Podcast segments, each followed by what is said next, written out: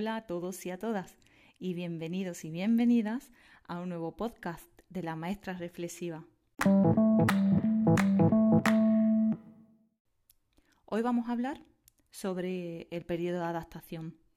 Vamos a hablar de él porque todo el mundo habla de él, porque ahora es cuando está pasando y porque viendo todas las publicaciones y em, los comentarios que escucho, creo que es muy importante reflexionar sobre este tema.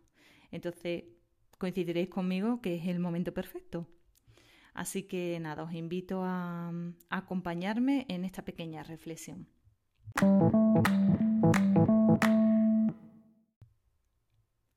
¿Por qué es tan importante el periodo de adaptación? Eh, pues todo ya sabemos la importancia que se le da ahora mismo a desarrollar vínculos de apego saludables, no solamente por, el momento de la infancia, sino por cómo luego nos vamos a relacionar con el otro.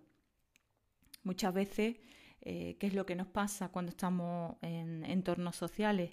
Pues que no terminamos de relacionarnos bien con la otra persona pues porque no hemos sabido establecer límites, porque mm, no somos asertivos, no porque no queramos, sino muchas veces porque no sabemos a la hora de, exponer nuestra opinión, por ejemplo.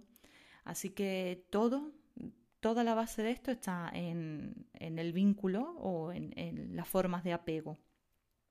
Entonces, el periodo de adaptación es tan importante porque este apego o esta forma en la que se va a modificar el apego está en el centro.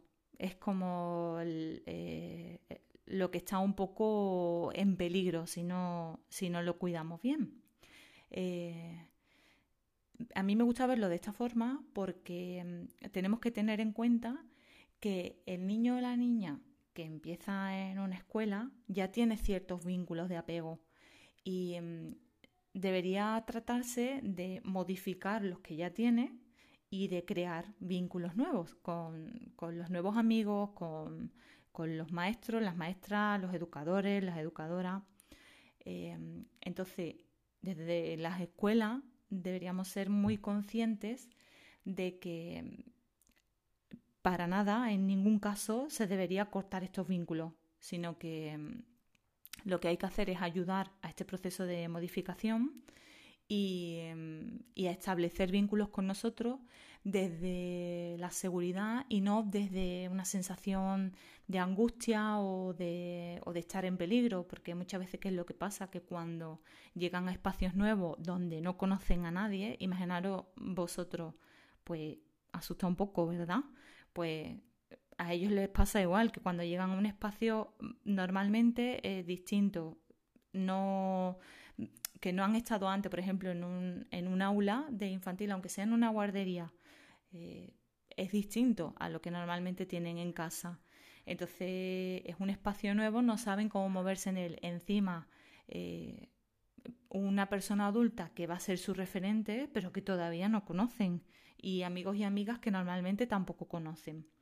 Entonces, eh, la importancia de, este periodo de adaptación está en que se creen vínculos desde una, desde una forma, eh, desde un estar mm, tranquilo, desde un estar tranquila, con una figura de apego que nos dé esa seguridad y que poco a poco vaya mm, dándonos la mano a crear ese vínculo con el nuevo referente, el nuevo adulto.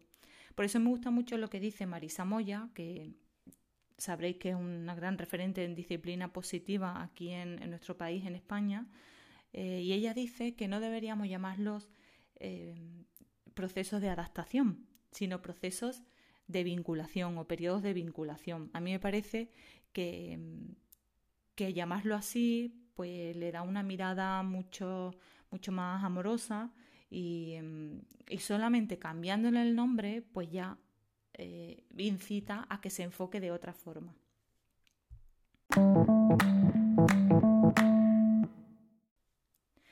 ¿Y cómo se hace esto de los procesos de adaptación?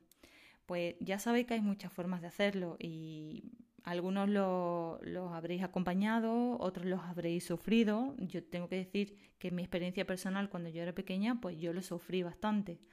Em, os voy a dar algunos tips que desde mi punto de vista son bastante importantes y que pueden ayudar en este proceso para que sea mm, de una forma natural y, todo el tiempo desde la tranquilidad, que, es lo que, lo que se busca con, esta disciplina positiva y, en general con la crianza respetuosa. Mirad, eh, creo que es importante hacerlo poco a poco, es decir, eh, hacerlo en periodos cortos de tiempo al principio y mm, no intentar dejarlos cuanto más tiempo posible para que se acostumbren, no. Eh, lo que hay que hacer es ir poco a poco para que vayan conociendo a la persona referente y el entorno y, los compañeros y compañeras y así pues eh, poco a poco también pues querrá estar más tiempo en ese sitio. También es importante no desaparecer porque muchas veces por lo menos a mí cuando yo era pequeña o tengo que reconocer al principio cuando trabajaba con, niños, eh, la, la táctica era vete, vete, que no te vea y así no se pone mal. Pues no, señores y señoras, siento deciros que, que, esa es una pésima idea. ¿Por qué? Pues porque van a estar todo el tiempo alertas de cuándo vamos a desaparecer y van, a estar todo el tiempo con la angustia o con el miedo de que en cualquier momento su figura de apego va a desaparecer. Así que vamos a enseñarles desde bien pequeños a afrontar este tipo de situaciones que aunque son muy incómodas y, y mm, la emoción de la tristeza está muy presente y la del miedo muchas veces, pues acompañarle y darle nosotros la seguridad que necesitan para afrontar ese momento. Así que vamos a agacharnos, vamos a darle un abrazo fuerte, vamos a decirle que en un ratito pequeño vamos a estar ahí y, nos marchamos y ya está. No, muchas veces también a lo mejor lo evitamos para nosotros ahorrarnos ese mal momento, pero yo creo que, les debemos eh, acompañarlos en ese, aunque sea esa pequeña despedida, si es que no podemos entrar con ellos al aula. Luego también es importante validar validar qué es lo que están sintiendo. Eh, cuando los veamos a lo mejor, que vamos a recogerlos y están llorando, pues les podemos decir que has echado mucho de menos a mamá o has echado mucho de menos a papá, ¿verdad? Eh, y ya está, simplemente dándole voz a lo que están sintiendo, van, primero van a saber qué es lo que están sintiendo, porque muchas veces ya sabéis que sienten la emoción o ese sentimiento, pero no saben expresarlos con palabras. Y ya eso, como adultos, sabemos que es un gran paso. Y segundo, van a sentir que está, que está bien, que está bien que se sientan así, que no pasa nada si se sienten tristes. Em, también a lo largo de la tarde, por ejemplo, si es cuando ya están con nosotros, pues vamos a repasar qué es lo que ha estado haciendo durante el día. Nos hemos levantado, em, hemos desayunado, hemos ido al cole, hemos estado con la seño, con el profe, con quien sea, luego te hemos recogido. Así que va a pasar, pues em, va a darse cuenta primero de las rutinas, que eso va a ser muy importante para, para lo próximo que os voy a contar, y aparte también van a entender que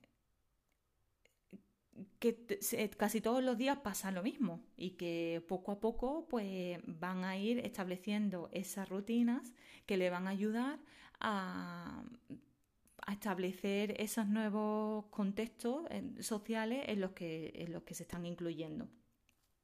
Con esto también os decía antes que podemos anticipar, anticipar a los niños pequeños sobre todo, les ayuda a estar más seguros porque mm, ellos no tienen una concepción del tiempo como nosotros, entonces mm, les cuesta orientarse. Si nosotros, por ejemplo, les ponemos un calendario eh, donde vean que todas las mañanas van al cole y las actividades que hacen por la tarde, pues les va a ayudar a orientarse y eso pues les va a dar seguridad.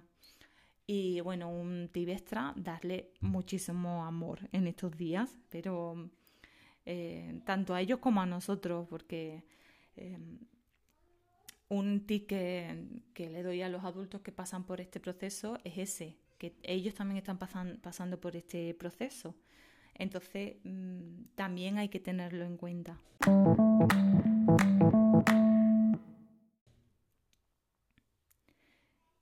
Hay que tenerlo en cuenta porque mm, a veces a todo este momento se le acumula la tensión que eh, tanto el padre como la madre o, quien esté a cargo, pues esa tensión emocional se le suma a la tensión emocional que está teniendo la criatura.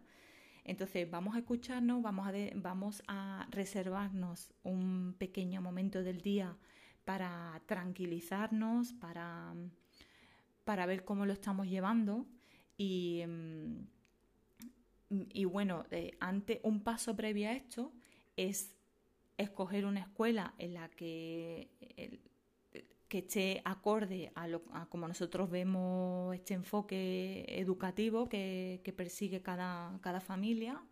Y una vez que lo hayamos hecho, pues también hay que confiar un poco en los profesionales que hay dentro.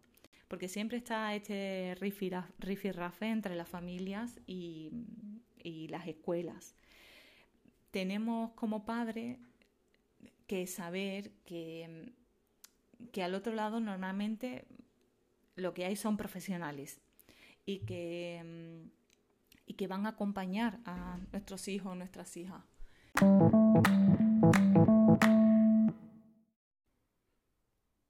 Así que tenemos que confiar en ellos.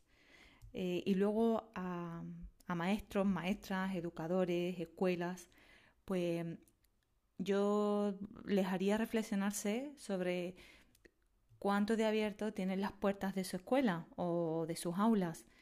Y lo digo por experiencia propia, que es mucho más fácil trabajar mm, en general a solas. Pero la realidad es que si se le abren las puertas a las familias, este proceso va a ser mucho más respetuoso para el niño, nos van a dar muchísima más información sobre cómo está yendo todo este proceso de vinculación o de adaptación, como queráis llamarlo. Y, em, y en general, como dice ese dicho, que a solas se va más rápido, pero en compañía pues se va más lejos, ¿no?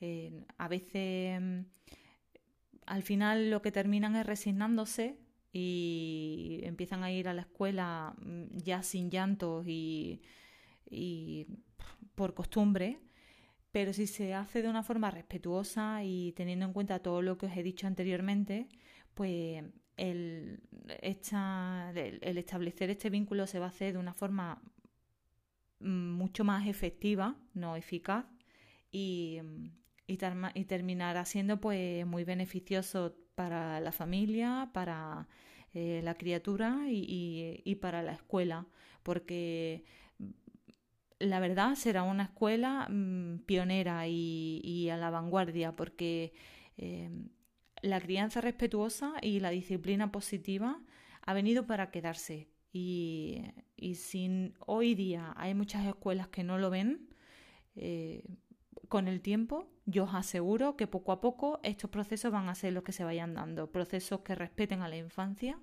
que respeten a, las familias y, maestros y maestras cada vez más formadas que entiendan estos, em, estos periodos de una forma mucho más respetuosa y lo acompañen cada vez de una forma mucho más profesional y, y favorable. Así que, bueno, antes de terminar, me gustaría recordar que estos periodos de, adaptación y vinculación siempre tenemos que tener en cuenta desde la parte de la familia que al final lo que van a abrir es el contexto eh, de, nuestro, de nuestros pequeños y, mm, que le, va a hacer que se incluyan en, en contextos sociales más, más amplios. Así que eso siempre va a ser positivo. Va a ser positivo porque muchas Eh, muchos estudios científicos hoy día hablan de que la base de la felicidad está en cómo seamos capaces de relacionarnos con el otro. Así que cuanto mejor nos relacionemos con el otro, más felices seremos.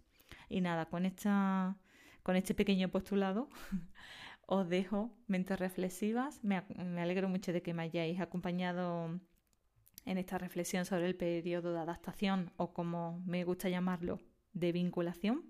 Y nos escuchamos pronto. Un abrazo.